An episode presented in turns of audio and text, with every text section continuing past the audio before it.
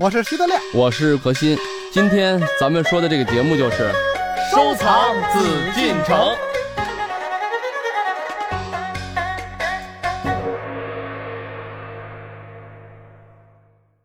欢迎各位继续来关注我们的《艺海藏家》，我是主持人永峰。我们继续和大家一起来收藏紫禁城，说一说皇帝的大婚。德亮，你知道吗？我去那个皇帝大婚展当中，我看到的真的是实际上这里面就你看这个个永丰，我就挑你毛病了啊。啊什么？这里面就有一个问题了，皇帝的大婚这就是个病句。为什么？为什么？你看这就是一个小的概念啊，嗯，就是在古代啊，一说大婚，它实际是特指皇帝迎娶皇后叫大婚。在封建社会，这是一个很严谨的事儿。一般的，咱们说了，老百姓家结婚呀、娶媳妇儿啊等等啊，嗯，呃，包括你说这个王公贵族啊，都不能叫大婚。你看我们现在很多娱乐新闻里面啊，很多明星那他们天天都大大婚，都都都，谁都想过当皇帝。现在不是民主吗，对吧？谁都可以当皇帝，但在以前不是这样。只能是所以说，皇帝和皇后对，所以说大婚那一定就是皇帝和皇后，这才是大婚。也就是天下之大，只有唯此，就是皇帝和迎娶皇后，嗯这个婚是最大的，这叫大婚。那必须是这位天子已经是登上了龙椅，然后成为皇帝之对后，对对对。他在迎娶皇后才叫大婚。对，所以咱们今天既然讲紫禁城啊，当然说了，清王朝有二百多年历史，嗯但真正在紫禁城里面举办大婚的也只有四位皇帝。都是谁呀、您跟我们说说。考考德亮啊，对，康熙他是调龄登基呀、就很小的岁数的时候就当皇上了。嗯，后来呢，除鳌拜之后，自个儿这个秉政，他是有可能大婚的。有比如说，可怜的嘉庆兄 是吧？他他爸爸乾隆活了八十多岁，然后当了六十年的皇上，还当了四年太上皇。想必他继位的时候早就结过婚了，所以就不能大婚了。再比如说，可怜的宣统兄嗯，继位的时候大概是三岁，完了宣统三年呢就改民国了，六岁就改民国了。其实他也没有大婚，他那个不叫大婚吗？不也叫大婚，但是就是在民国之后。他实际是最后一代大婚，因为还有一点这个所谓咱们那个时候北洋政府啊，嗯他还是君主立宪制的，就类似啊，他保留了这个皇室的优待条例，所以说就是后宫。这我得纠正何老师啊，因为我最近正在看北洋军阀史话，北洋军阀拼命在打，拼命在争，逆方唱罢我登场，这叫城头变换带王旗，嗯张大帅打李大帅，赵大帅打王大帅。就我们现在说都是军阀啊，嗯，对，但是在当时看都是一时的精英啊，冯国璋啊、段祺瑞啊、曹锟呐、嗯，包括后来的什么孙传芳、吴佩孚，都是你说好听话叫人杰，嗯不好，听话就是奸臣乱党。嗯，但是都是有能耐人，他们争什么呢？他们争的最终就还是一个叫法统。嗯什么法统？就是孙中山领导的辛亥革命有一个约法，就是打这儿起我们就离开了君主制了，所以它不是君主立宪，跟一点关系都没有。它是共和民国，只不所以他们保留了这个所谓就是清帝的清帝的一个特殊的优待。他所以说溥仪严格来讲，确实在紫禁城办的婚礼，民间也可以说大婚，但确实呢不是真正它意义上的大婚叫这个优待轻视条例。，对优待轻视条例。优待，轻视条例呢，还算是？它是这很奇怪的事儿，就是它有一个政府，中华民国政府，甭管谁上来啊，甭管这个立法院人全不全，议会人全不全，必须经过一个选举，就甭管你有多大的武力，能打遍天下了，你也得选举。所以有很多议员就是死活就是不选你。段祺瑞自始至终一直大权独揽，但是他自始至终就没当过总统，段总统没有，最大就是段总理。但是呢，他们所谓优待轻视，就是紫禁城里的这个溥仪啊，他是当外国君主的礼仪那么对待，所以很奇怪，就好像是有一个外国君主住在中国，就国民政府说白了啊，，在那个很动乱的时代啊，嗯，为什么当做一个君主，还是保留了一些皇室的这个？咱们说他当时是叫优待，实际也就是因为他国家没有完全的统一和平定嘛，这个每个人的权利实际都是有一定的能力。所以说呢，在这个时候呢，大家的意见不统一的时候，我就保留了皇室的，就是以前前朝的这么一个，就像咱们说过渡一样啊，嗯，有这么一段过渡期。所以说这个最后咱们一会儿可能会讲到，实际溥仪的这个所谓的大婚啊，很有意思。对，他和以往那些皇帝的大婚，刚才呢仪式还是有差别的。刚才这个德亮说的挺对啊，他是排除法，嗯他分析啊，虽然说他可能不知道啊，但他分析。对，也对了一个。呃，这个有四位皇帝，因为入关以后的皇帝呢，这十位呢有五位都已经就是结过婚了。刚才他推理的对，康熙，但实际康熙前面的顺治，也是，对吧？入关以后的皇帝，然后他在这登过基，结了婚了，然后康熙，然后就同治和光绪，都是清初的小皇帝。两位，清末的两位。对对对对，他都是小皇上嘛。为什么说叫大婚？第一个，他必须是皇上；第二，必须是皇后。嗯就皇上三宫六院，我娶了好些，对不起，对他后面好多呢，不能叫大婚了。一位合法皇，夫妻，那些也是合法的呀，甭管是真小主，对吧这小主那些都是合法的但是你不是原配就不行。当然说了，提倡一夫一妻制，但是在很多阿拉伯国家里面，确实还允许一夫多妻制啊。在那个时候，他可以拥有三宫六院、宠妃啊等等啊。但是这个皇后，这个根本实际是也是皇帝皇家最重要的。为什么要提倡母仪天下？首先，咱们要讲封建社会是什么社会？中国是农业制国家，也就是说以农业为主，农业占到了整个经济基础啊百分之八十左右。嗯那也就是说，农耕民族、农耕文化最重要的什么？就是劳动力。嗯所以说需要什么？需要人丁丰盛，需要人丁很旺。这个时代那，就是皇帝是什么？天子嘛，所以他是需要一位皇后。嗯你看，一直要尊崇的就是皇后大婚。那至于说其他的皇贵妃，得有贵妃呀、有嫔妃啊，还有什么像你说答应啊等等啊，贵人呐，对啊，贵人啊等等这些东西很多，那都是为了给皇帝，咱就这么繁衍子嗣的，繁衍子嗣的。这嗯这个确实也是有这么一个情况啊。对对对，所以说是根据当时社会的文化，可是咱们人社会在进步嘛。为什么说这以前的文化取其精华，去其糟粕，就在这儿。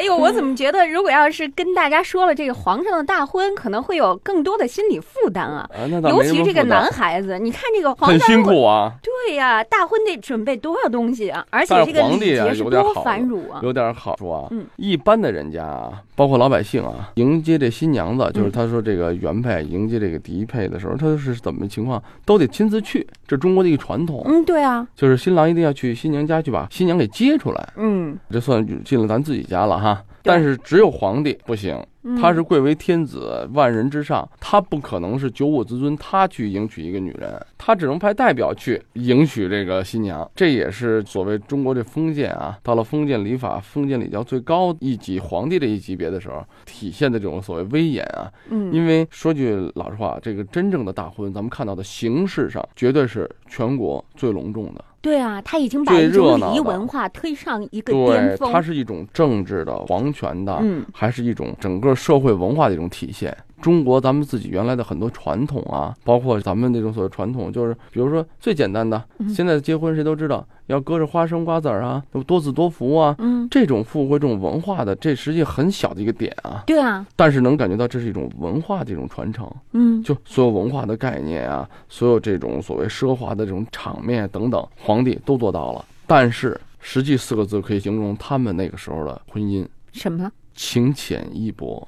确实也是当时的一种无奈啊。嗯很简单，说的再俗点儿，先结婚后恋爱。当然说了，那个时候谈不上恋爱，为什么？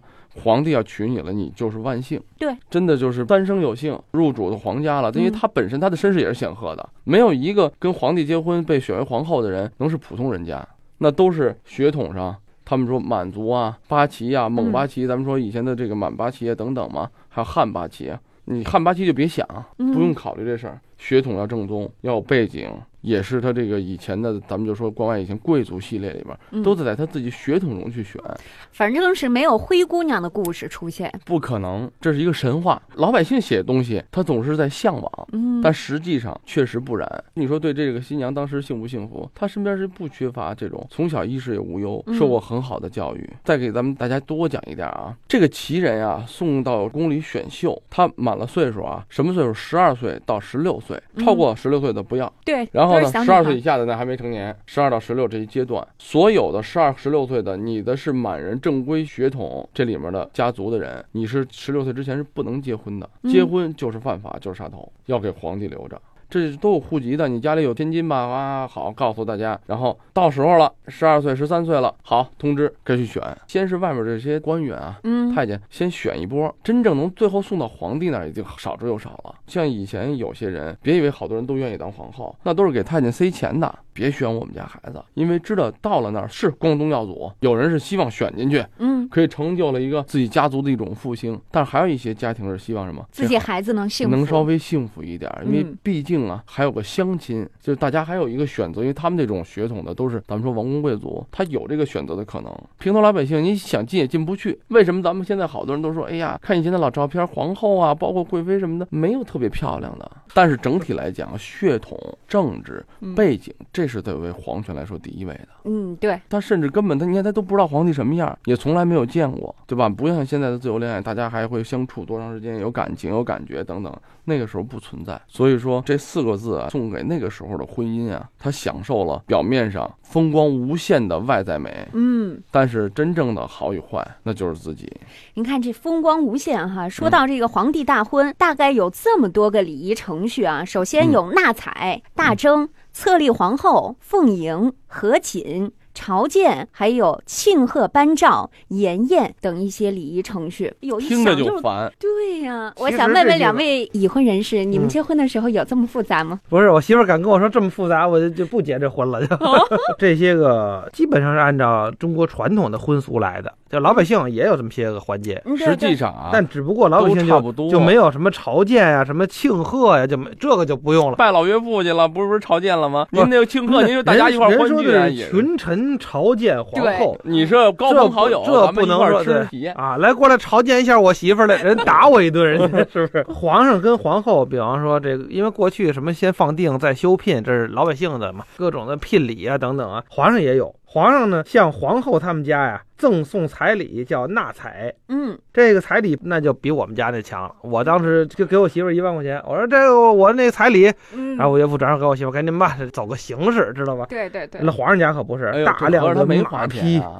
哎，我们看看看皇上给什么呀？白两马匹黄金啊，甲胄、丝绸、丝帛等等。你看这只不过是一个纳彩，就是小地儿去了以后呢，实际皇帝嗯给不给都不重要嗯，但是只不过是皇帝呢，还是遵循了真正就咱们中国传统的礼仪。嗯，嗯既然要娶媳妇儿了，毕竟把人家闺女娶过来，那我就会下一些礼，就跟他们说聘礼似的，他们叫纳彩。实际上这东西真是贵为皇后了，这点彩还叫彩吗？嗯这些家族人也不缺这些，嗯人只是为了一个仪式嘛，但是皇帝必须要有这个仪式。对，这仪式完了以后，就有真给钱的了，嗯皇上就再去了。这仪式完了以后就是大征，纳采完了大征，大征就是民间说大定，就这意思似的。嗯嗯，黄金两百两，白银一万两，缎子一千匹，哇，金银茶具、银盆这些东西，另外还有妆奁三百六十台，就是一个人一条扁担抬两挑，这叫一台，一共是三百六十台。可见啊，嗯从这儿你可以看出来，要真是小户人家，如果您要给三百六十连的，他们家没地儿放也。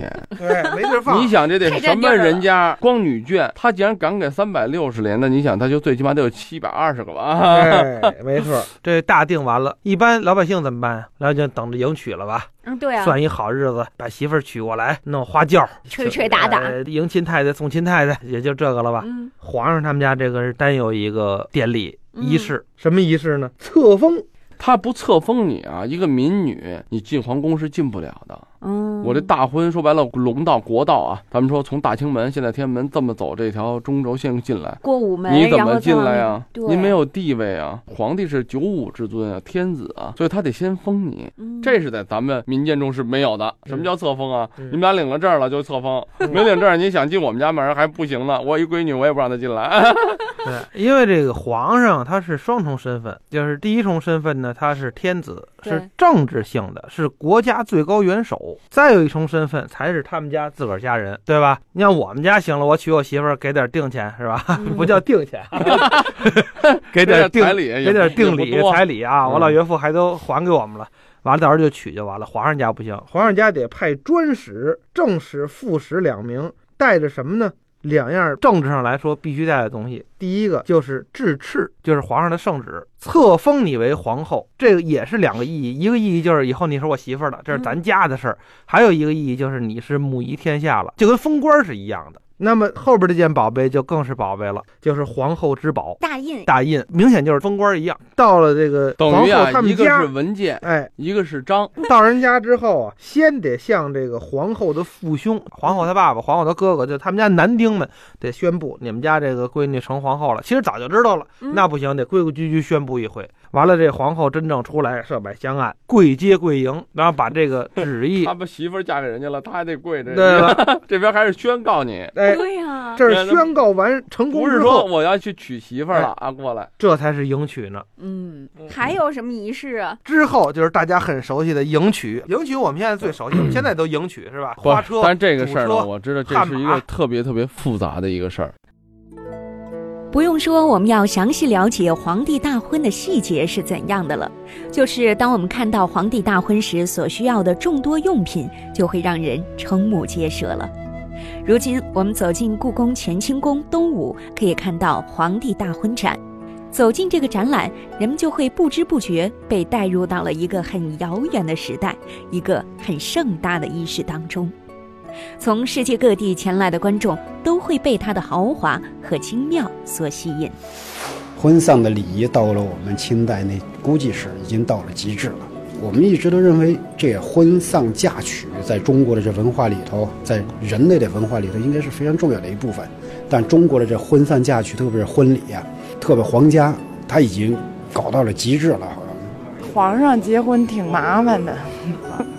一位来自西班牙的画家在皇帝皇后结婚时所穿的喜服前不禁感慨。